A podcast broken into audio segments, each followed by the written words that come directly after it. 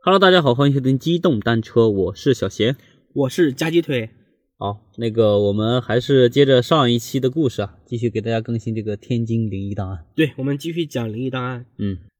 这次就讲呃第四个故事，呃第四个档案，嗯，也是一个比较诡异的，对，这个有点儿诡异啊。嗯这个案件呢发生在一九六九年的十二月十二日，嗯地点呢是天津市西青县团泊洼，一个叫张福利的独居妇女，在外面呢干完农活回家，嗯发现呢她家里面这个十二岁的大儿子就没在家里，嗯问六岁的小儿子，小儿子说不知道。等到这个半夜一点的时候，大儿子还没有回来。嗯然后呢，当夜他就去村里面找别的邻居问，其中的一个孩子告诉他，他们下午还在一起玩捉迷藏，说但是他们家的儿子啊，就始终藏着不出来，嗯就已经找不到了，然后就再也没有看到。第二天早上呢，他就发动全村的人去找啊，并且还报警。嗯警方出动呢，就一起寻找。警方问这些呃儿童啊，就是有没有见过他。他家的大儿子说，大概是在十二日的下午四点左右失踪的。嗯然后一开始呢是玩捉迷藏，大家都没看到他，找不到嘛，然后就以为他回家了。这就是最后一次见到他的情景。嗯，然后张福利呢就搜寻到了晚上八点以后啊，回到家。还没找到对，然后呢还发生一件事情，就是他的小儿子也不见了，啊，小儿子也失踪了。嗯于是呢，就再次求助全村去寻找。嗯警方呢，这个时候呢，也在大规模开始盘查、询问，对吧？毕竟一个家里面两个孩子连续失踪，哈，还是挺严重的一个事件。嗯但是这次呢，就是谁也没有见过他小儿子，就等于说他们都去找的时候，小儿子可能自己在家里面就失踪了。嗯这时候呢，大家就非常同情这个女人啊。这个女人其实挺可怜啊，就是她的丈夫在十年以前就失踪了。嗯同样也是没有一点线索。你不像，比如说你是在外面死了呀，你是跟哪个女人私奔了，是吧？都没有，嗯没有任何原因，是死是活，然后谁都不知道，下落不明。嗯而且呢，到了第三天又发生一件事情，嗯你猜什么事情？张福利这个女人本人也失踪了，啊，对，就全家人都失踪了。这时候呢，警察就开始呢在他们家里面找，嗯，终于找到了，找到了他们母子三人的尸体。三个人，对，是在他们的卧室里面嗯有一口很大很大的这个木箱里面嗯发现的，而且呢，在这个箱子里面不仅发现了他们母子三人的尸体，嗯还发现了一具严重腐烂的尸体，就一共是四具四具尸体。嗯然后法医就开始检验嘛，检验完之后呢，发现大儿子的这个死亡时间呢是十二月十二，就当天失踪当天，嗯小儿子呢是十二月十三日，就第二天。嗯然后张福利本人呢是十二月十四日死亡的，就基本上就是失踪那天就死了，嗯身上呢没有任何搏斗的迹象，死因都是窒息而死。而那个腐烂了很严重的尸体呢，就是经过法医的检测，说是他大概已经死亡了十年左右，身份不明，十年有没有可能就变成白骨了呀？有可能。嗯，很高度腐烂，但是呢，就是从这个衣服和血型来分析啊，嗯，这个人就是他们失踪了十年之久的丈夫，我对，就是亲属很诡异是吧？对，就是据这个亲属讲啊，这个小儿子呢是张福利弟弟家的孩子，嗯他的弟弟呢在三年前死了，然后算是把小儿子过继给了他们，而且还说啊，下面就是说到这个诡异的原因啊，嗯这个木头箱子呢其实是一口棺材，嗯就十年前啊，他们家里在挖菜窖的时候挖出来的，嗯然后请木匠把这个棺材给改成了箱子，嗯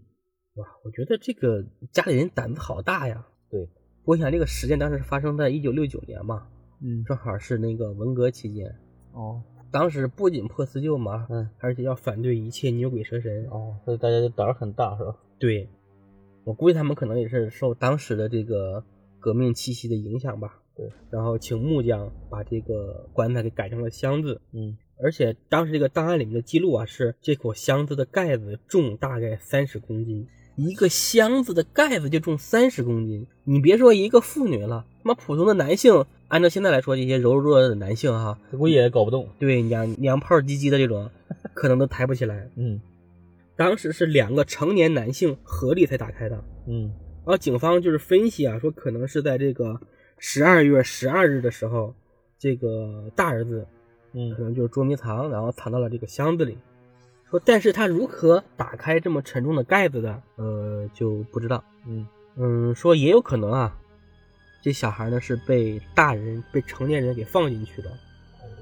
然后到了十二月十三日，嗯然后小儿子可能也是被人放进去的，嗯，这个就很诡异了。对，然后邻居们当时也反馈说没有任何的声音，就是邻居们都没有听到任何声音，小儿子就悄然的失踪了。嗯而且法医呢又鉴定说他们的身上没有伤痕，都是在箱子里面窒息而死。嗯，那你小仙，你觉得他们是自己走进去的吗？我觉得怎么走，对吧？这玩意儿肯定没法走，就肯定是有人。算了，我猜测啊，就可能有人给说把小孩儿提前给搞晕，甚至搞死放进去。对而且这个箱子呢，你想一打开，里面有一具十年的老尸，对啊，谁敢进啊？对呀、谁敢进啊？对不对？嗯所以呢，这个就很奇怪。对，然后这个案子呢，就也是一直悬而未决，嗯而且呢，就是档案里面还记载啊，嗯事后当地人呢把这箱子给抬出来，当着所有村民的面前啊，嗯，用斧子砍，一连砍了四个小时，竟然只砍出一个小小的裂缝。我去，对，这么结实。后来呢，浇上了汽油，嗯连续燃烧了三天，嗯才彻底烧毁。嗯，这比楠木都 要金烧呀！说明这木头不是一般的木头啊，对，挺那瓷实。当时那个木匠是怎么改的呢？ 对吧？也是一个很奇怪的事情。对，这个呢就是第四个档案，嗯，结就没结果了。都是灵异档案嘛，悬而未决的，可以能有什么结果？箱子烧了，人死了，嗯它要有结果就不是灵异档案了，对不它对？就是一个案件了。对对对。嗯那下面我们讲第五个故事啊嗯，档案五，嗯在一九九六年的时候，啊，嗯九月一日，好像是开学这一天，家住河北区幸福道木材厂职工的这个宿舍的居民嗯报警，说是从六楼的一户这个嗯比较偏的一个房间里面发出了恶臭。然后警方呢，这时候呢就是嗯破门而入嘛，这一其实大大概率都能猜到是命案，嗯发现里面有一男一女两具尸体，屋里呢一片狼藉，地面上都是血，嗯，但是呢没有财产的丢失。有打斗的痕迹。说明可能啊，嗯因为一片狼藉嘛，所以可能是什么呢？可能是谋杀。然后经过检验啊，这个男性的尸体是房屋的主人啊，名叫王鹏；女性的尸体呢是他的配偶啊，叫朱艳芳，都是木材厂职工。嗯这两具尸体呢都有被犬科动物撕咬的痕迹，对，致命伤是喉咙部位的伤口，嗯而且呢在房间里面还找到了大量的狗毛，散落在这个这整个房间里面。嗯反正现场呢是非常的血腥恐怖。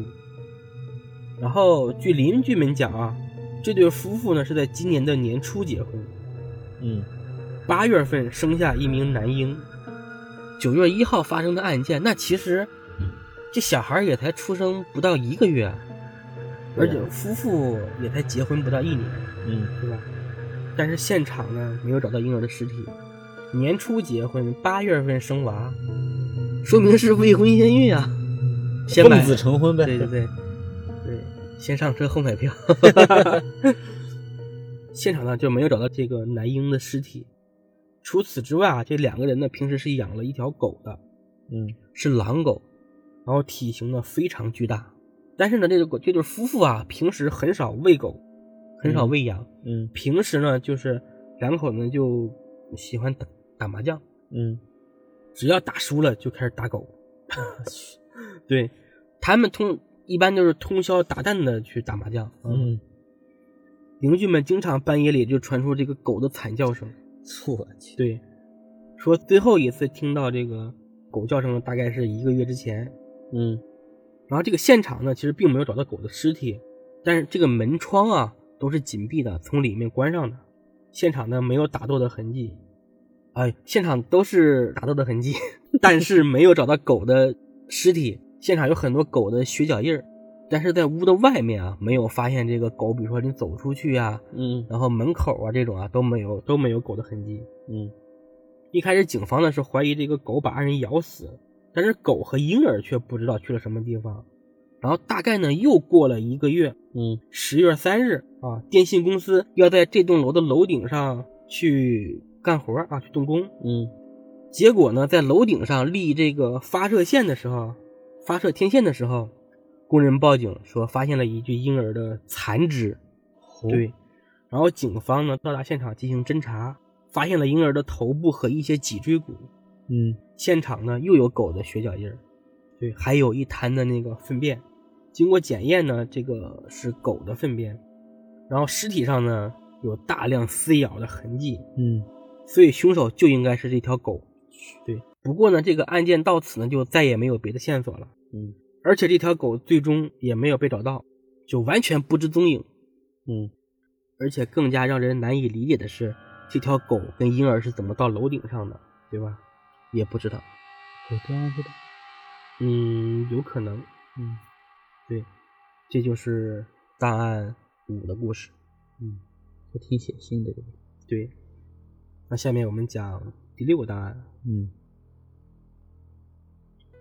在这个一九八五年啊二月十一日，估计是春节前后，嗯有人报警说，家住在南开区黄河道平房区八胡同的一家人，家中发生争吵事件，现场呢有二十多人正在对峙，嗯说一人呢已经被送往医院。然后警方在这个到达现场之后啊，发现这户人家呢姓王，嗯王家人的老人啊王明德嗯，在七天前刚刚去世，大儿子王秋义和二儿子王秋田因为财产问题发生争执，嗯双方呢这个纠集人马是准备要打群架啊，嗯情况非常紧急。警方呢，一共是派了三十多人到现场啊，也就马上就控制了。其实警方出警速度还是很快啊，从出警到现场也就五分钟，嗯现场就被平息了。当警方要把人带走的时候啊，发生事情了。嗯王家的这个大儿媳妇叫郭颖，突然倒地不醒，口吐白沫。然后警方人员一看，那这个情况，赶紧上前先去救人是吧？这时候呢，人刚到跟前啊，这个郭颖突然站起来了，嗯指着两个儿子说话，而且这个声音呢是一个老年男性的声音，嗯，对，可能是找人还魂了哈。我去，对，他当时呢给人的感觉就完全是另外一个人啊，就这个这个郭颖啊，她根本就不是个女性。嗯然后他说话的内容啊，就是说，就指责这两个儿子虐待自己，嗯现在还为了自己的这一点财产啊闹不和。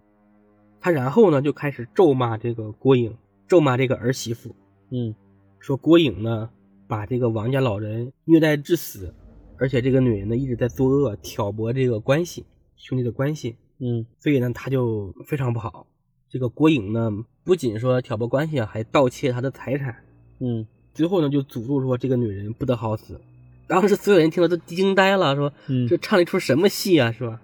两个儿子一开始呢也吓懵了，你知道吗？我嗯这是老爹回 来了，然后呢就磕头求饶、嗯啊，痛哭流涕，一边这个这个磕头一边认错。嗯然后呢说了大概十五分钟啊，这个郭颖呢就再次昏迷倒地。嗯这个时候呢，这个郭颖的身上发生了一件非常离奇的事情，嗯你猜是啥？不知道，猜不出来他身上突然着起了大火，啊， 对，着这大火。然后人们用衣服呢去扑打他啊，浇水，嗯嗯、暂时呢是把火扑灭了。嗯扑灭了以后呢，这个郭颖啊就被烧成了重伤，嗯送到医院，两天以后呢就死掉了。对，这个事情呢有大量的目击者，就是自然呗，对，而且呢非常刺激。我去，对，然后弄得全市人都知道了。嗯对，然后后面这个王姓兄弟啊就搬家了，嗯但是这个案件呢，就是也没办法去结案了，嗯对，就只能以这种死当的方式啊记录在档案里。这就是第六个故事。嗯下面我们讲第七个档案，嗯这个档案呢发生在一九八六年，嗯因为天津是沿海的嘛，而且天津内境内有很多河流，所以天津是有很多渔民的。嗯有渔民打报告啊，说在渤海的海面上发现这个晚上啊，海面上有强光，嗯就当时就怀疑是不是有这种间谍特务或者有敌特势力啊。嗯而且报告的人还不是一家，有很多人都看见了这个有不明的强光在海上闪耀。嗯而且当时呢，有一艘海警船在凌晨的四点钟靠岸的时候啊，船上突发大火，嗯扑灭之后呢，却发现这个船上没有人。然后到了早上六点钟的时候，又有十艘渔船啊，嗯因为不知名的原因返港，也是在很远的地方就被看到着火了。嗯对，而且船员呢，全都是失踪，看不见。嗯最严重的是当时一艘意大利货船，这属于属于外事了啊，嗯外事了。这艘意大利的算是集装箱吧，集装箱船，说本来要去韩国，嗯但是因为不明的原因啊，进入了这个渤海的海域，也发生了大火。然后海警船呢就联合这个消防船，立刻呢在港口进行扑灭。嗯这个时候呢，船上的四十名啊三十名船员嗯只剩下四人，其余的人全部消失。他还不是烧死了，就是消失。而这四个人呢，又一直不能开口说话，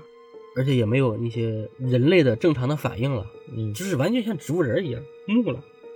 后来这四个人呢，就被全部遣返回原籍。不但是船上呢有大量的货物啊都被扣留了，嗯而且很奇怪的是什么呢？就是这个集装箱的这个这个这个船底啊，藏有大量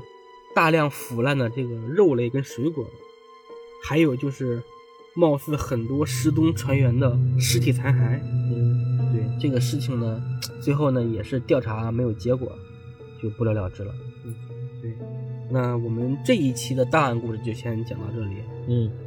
好的，这一期呢给大家带来了四个小档案，然后后面呢我们还会继续更新。如果是大家喜欢这个系列的话，也可以给我们多多点赞、评论区留言。对，如果有什么更好的故事呢，也可以给我们积极投稿。对，我们也是想聊一些，或者是讲一些更跟大家，呃，算是比较贴近的故事吧，这个代入感也会比较强一些。对，大家听我们故事的时候一定要多多支持啊，就是点点赞啊，评论评论，对哪怕骂我们几句也行啊。增加一下我们的活跃度，对吧？对对对对，嗯嗯，对最近的那个劳文芝那个案呢，也是立案，呃也是算是判决了，对吧？执行了，啊，执行了，对。如果是大家感兴趣的话，也可以回听一下我们之前的那个故事。嗯对对对，嗯，好，那就今天到此结束。行行行，好，拜拜。嗯，拜拜。